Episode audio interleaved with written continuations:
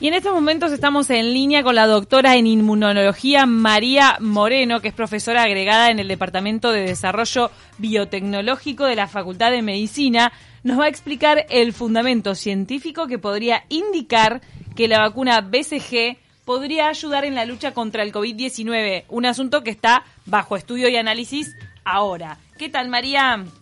Hola, muy buenos días para todos. Gracias por estar en contacto. Por favor, a ustedes por la comunicación. Qué revuelo se armó con esto de la BCG. ¿eh? Bueno, no sé, revuelo quizás para porque no lo esperábamos, no sé, revuelo nosotros no lo entendimos así. Para la opinión pública en general, claro. por lo menos. Para la opinión pública sí, porque no es común que en Uruguay se hagan ensayos clínicos, este, no de esta magnitud y estando como en- a la vanguardia, digamos, de lo que se está haciendo en el mundo. ¿Cuál es Este, la base corre científica esto- que sostiene que la BCG podría llegar a funcionar para inmunizar al menos parcialmente contra el coronavirus?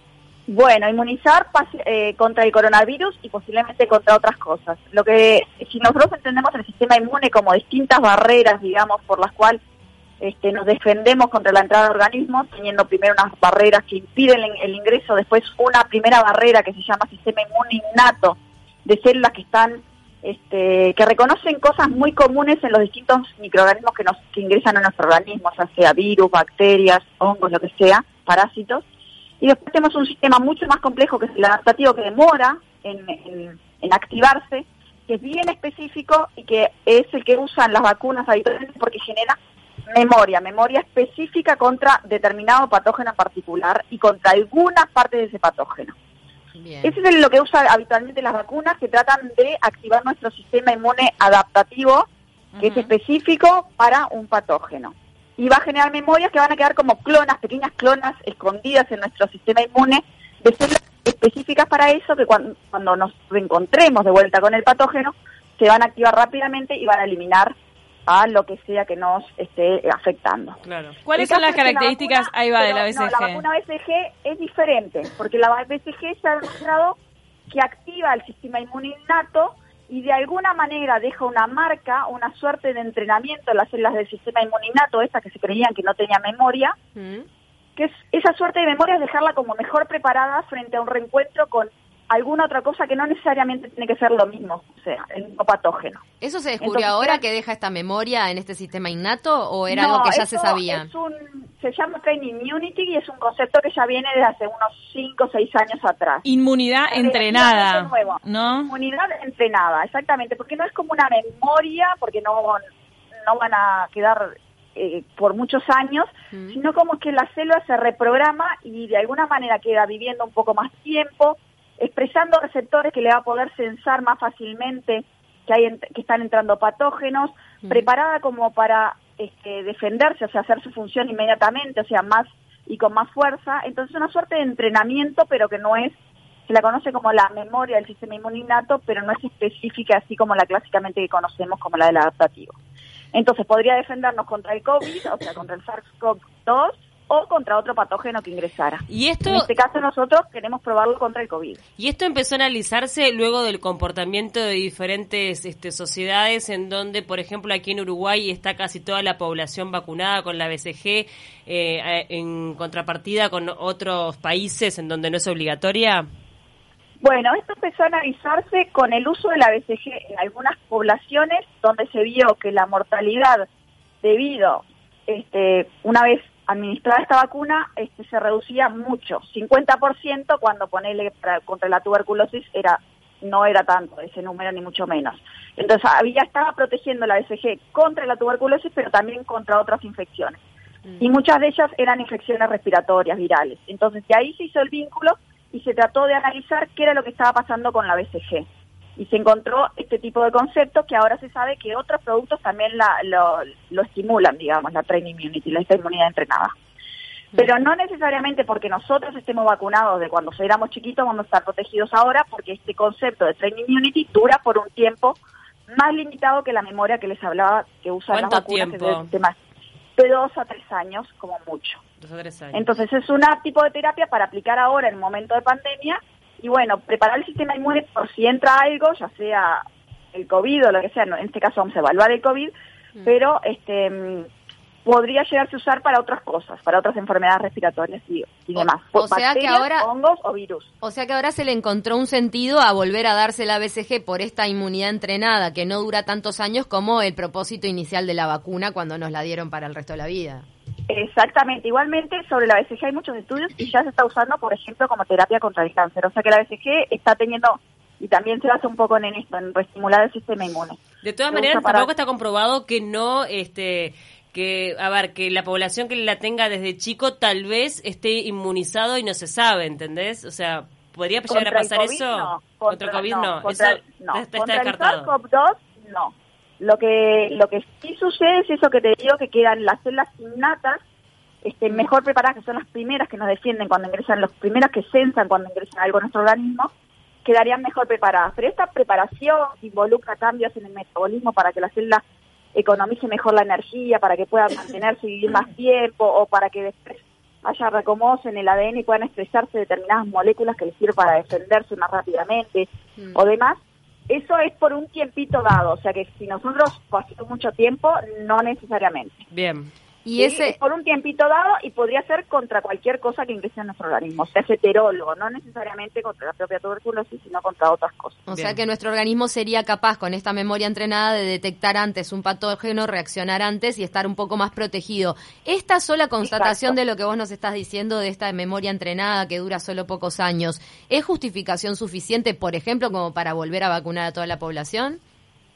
Bueno, le- por eso estamos haciendo el ensayo clínico, para averiguar si eh, nos protege contra el COVID. Este, si, si, su- si, si sucediera, este, no veo ninguna contraindicación para volverla a administrar. Es una vacuna que se administra, que sabemos que es muy segura, se administra apenas nace el niño, en el primer día. Este, o sea que no veo inconvenientes para ello. ¿Cuánto Es tiempo lleva? relativamente económica, este, no es una terapia cara, ni mucho menos, o sea que puede aplicarse masivamente sin demasiado costo. ¿Cuánto tiempo lleva el ensayo clínico? Eh, depende. El ensayo clínico, en este caso, va a depender también del, de la cantidad de, de, de- de- de la epidemiología de la enfermedad. Digamos que si, si se dan pocos casos, cuanto más demoremos en infectar en infectarse esta población, que es este, los sujetos de estudio, que van a ser el personal de salud, que son los que van a estar más comprometidos a ser infectados, por eso se, se decide. Claro, si no se contagia ninguno, no podés comprobar si funcionó o no funcionó. Exactamente. Tú Claro. tenés que tener un nivel de contagio en ese personal de salud para comparar el grupo vacunado contra el grupo no Sí. vacunado. Ahora, ¿Pero qué, ¿Cuál es el grupo y el grupo no vacunado acá en Uruguay? ¿Quiénes son? no, vacunados recientemente. Va- Van a vacunar. no, personal de salud. Personal de salud. Los voluntarios se van a dividir en uno u otro grupo y uno van a recibir la vacuna SG y otros van a Ah, recibir claro, lo para que conocemos como placebo, que es como una emulación de que están siendo vacunados, que no lo van a saber o sí lo van a saber porque la SG deja una marquita en nuestro cuerpo, o sea Claro. que si son personal de salud seguramente se den cuenta. Si Cada vez menos, a pero largo, ¿no? deja igual. No, no el cascarón aquel de la infancia, pero... Pero se infectaba. no recibe, o sea, no tienen por qué saber que, re- que recibieron y después se va a ver si fueron infectados o no, mediante el, digamos, la falta al trabajo y después el estudio, el hisopado y demás. Pero se van a exponer al COVID para saber si No, se no, no, se van a exponer como se exponen en su trabajo. Normalmente, Claro. Por con todas las medidas. Por eso se usa un número grande de, de voluntarios, que van a ser mil en cada en cada grupo, y Mm. por eso hay que esperar a que se contagie la- el, el persona, o sea, que haya un número importante de contagiados en el grupo control, digamos, en el sin vacuna, para saber si en el grupo que fue vacunado ese número se reduce. Ahora, eh, por haber tenido la vacuna SG. También he escuchado. está haciendo no- igual no- en muchos países, por lo cual los números pueden llegar antes también de otros países. ¿no? Claro. He escuchado, no sé Pero si es cierto que hay diferentes tipos de BCG, o sea que como hay diferentes laboratorios que los- las crean, que nosotros sí. compramos el de la India, pero que hay otros laboratorios y también Sí. puede llegar a haber algún tipo de diferencia entre Sí, una por eso es y otra. importante también llevarlo a cabo en nuestro país con el... Igual se está evaluando quizás para este ensayo comprar lo que están haciendo, porque nosotros, esto es una colaboración con otros países, con Holanda, con Australia, este, con Estados Unidos, entonces capaz está, está es justamente esa disyuntiva, de usar la misma vacuna que usan ellos o de nuestra parte, con nuestra vacuna, aportar un poco más en eso, ¿no? Pero bueno, en ese caso tendría que considerar aparte nuestra, nuestra población porque va a recibir una vacuna diferente a la de ellos. Bien. Este, María, y sí. una pregunta que me quedó colgada con respecto a lo de la inmunidad que explicaste te- de forma tan cristalina. Eh, ¿Es posible que, que al, al blindar un poco más esta vacuna a nuestro sistema respiratorio, de alguna manera, o la respuesta que tenemos naturalmente a cualquier, este, a cualquier patógeno que lo agreda, eh, te puedas contagiar de COVID pero sobrellevarlo mejor o eso ya no tiene ninguna relación?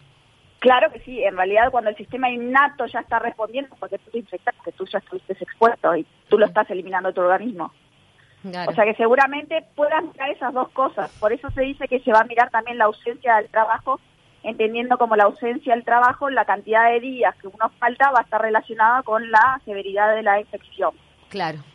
O sea que Entonces, incide en el en, en evitar el contagio, pero también en cómo sobrellevar esta esta Sí, esta infección el que contagio en sí mismo no, eliminarlo rápidamente y que no te genere enfermedad. claro, claro. Entendiendo eso como evitar el contagio, ¿no? Sí, sí, que, que pueda llegar a tu organismo, pero que tu organismo reaccione rápido y no te enfermes. O que, tras- que transites mejor esa misma enfermedad. O que transites mejor esa enfermedad, exactamente. Las dos cosas pueden pasar. Por eso, ya te digo, la, la forma de leer este tipo de ensayo va a ser con la falta del trabajo por el personal de salud, Mm. sí, obviamente la carga viral y alguna otra cosa más. Este, y bueno, test serológicos, si se pudieran acompañar, sería excelente. Creo que no están contemplados en este caso. Mm. También por esas personas que pueden estar expuestas, pero no cursan enfermedad y después por el, los anticuerpos generados contra el virus nos podamos dar cuenta si estuvieron expuestos finalmente o no y cursaron la enfermedad. María, en un momento me, mencionaste cómo la BCG eh, interactúa con el cáncer. Eh, ¿qué, qué está comprobado Sí. al respecto? Se usa para el tratamiento de cáncer de vejiga, eh, la BCG. Solamente Entonces, para ese tipo de cáncer. Para ese tipo de cáncer. Está en estudio en otros tipos de cáncer. De hecho, nosotros trabajamos también con bacterias, no con la BCG, sino con salmonela para otros tipos de cáncer. Es nuestro estudio, nuestra Pero- área de, de trabajo. Después que se de detecta el cáncer, al- sí, es después. de- Ahí va. Es después de que se detecta el cáncer. El cáncer en generalmente tiende a modular negativamente la respuesta inmune para que esas células cancerígenas puedan este, proliferar, las células tumorales, y entonces hay como una charla entre las células tumorales y las células inmunes que llegan al final las células tumorales cuando empieza a progresar el cáncer Claro, como que ganan esa El- batalla. ganan esa batalla, entonces la idea de administrar una bacteria es reestimular de vuelta el sistema inmune de forma completamente inespecífica, ¿no? Sí, sí. Reestimularlo en grandes líneas para que de vuelta el sistema inmune pueda reprogramarse y ver tratar de ganar esa batalla nuevamente contra las células tumorales. Y en Ahora- el caso de los de los enfermos de, de SIDA, por ejemplo, o no, no no sirve para reforzar ese sistema inmune o directamente no se puede eh, arriesgar a la persona. puede, en inmuno, en inmuno, lo que pasa es que esta, es- la BCG es una vacuna que está hecha con un microorganismo atenuado, con una bacteria Claro. atenuada. Claro. Entonces, son inmunodeprimidos no la podés dar. Sí, por porque no, no la resisten a esa, más que esté a esa atenuada misma. Mm. como tal, eh, está atenuada para un sistema inmune competente. Si entonces no es este, el tipo de terapia que tú desearías. A diferencia de las paciente. vacunas como la gripe, que ya no están atenuados, sino muertos. Exactamente, Claro. Exactamente, la de la gripe es diferente, ese es muerto. Claro, ahí sí Por se lo cual puede. no, no tenés el- ningún riesgo. Ahora, respecto. si esto Y se llegase- nos engripamos no es válido porque está muerto, o sea, no nunca te pudo Claro, no te engripás por la vacuna, ya lo te venías, lo venías incubando. No. No. Ahora, si esto se llegase a comprobar lo de la BCG como este u- em, inmunizador para el coronavirus, la demanda sería tremenda, porque imagínate que el mundo entero se va a querer vacunar. Ese es un problema porque además es una vacuna que ya tiene problemas, porque como la gente, en- o sea, en los países se está dejando de usar y, y es una vacuna relativamente barata, no Mm. es rentable para muchas de las industrias de, o sea, de las compañías que producen este tipo de vacunas. O sea, Claro. que eso puede llegar a ser un problema posterior. Para Uruguay, Por ¿no? lado, es fácil. Para Uruguay, bueno, Uruguay Uruguay la usa habitualmente, o sea que tenemos en stock algo y la compra este, con un tipo de consorcio con toda la América Latina. Ya está el contrato, Eh, ahora no, no pueden renovar. a todos los uruguayos, Por che. eso se puede usar, o por eso se puede usar fácilmente, es un ensayo que lo, lo podemos lanzar rápidamente porque están las vacunas en Uruguay. Claro, claro. digamos. Por lo menos con ese stock Pero que hay se puede empezar a tema, vacunar. O sea, ese tema es válido para la BCG o para cualquier otra vacuna que surja para, para en esta lucha contra el coronavirus.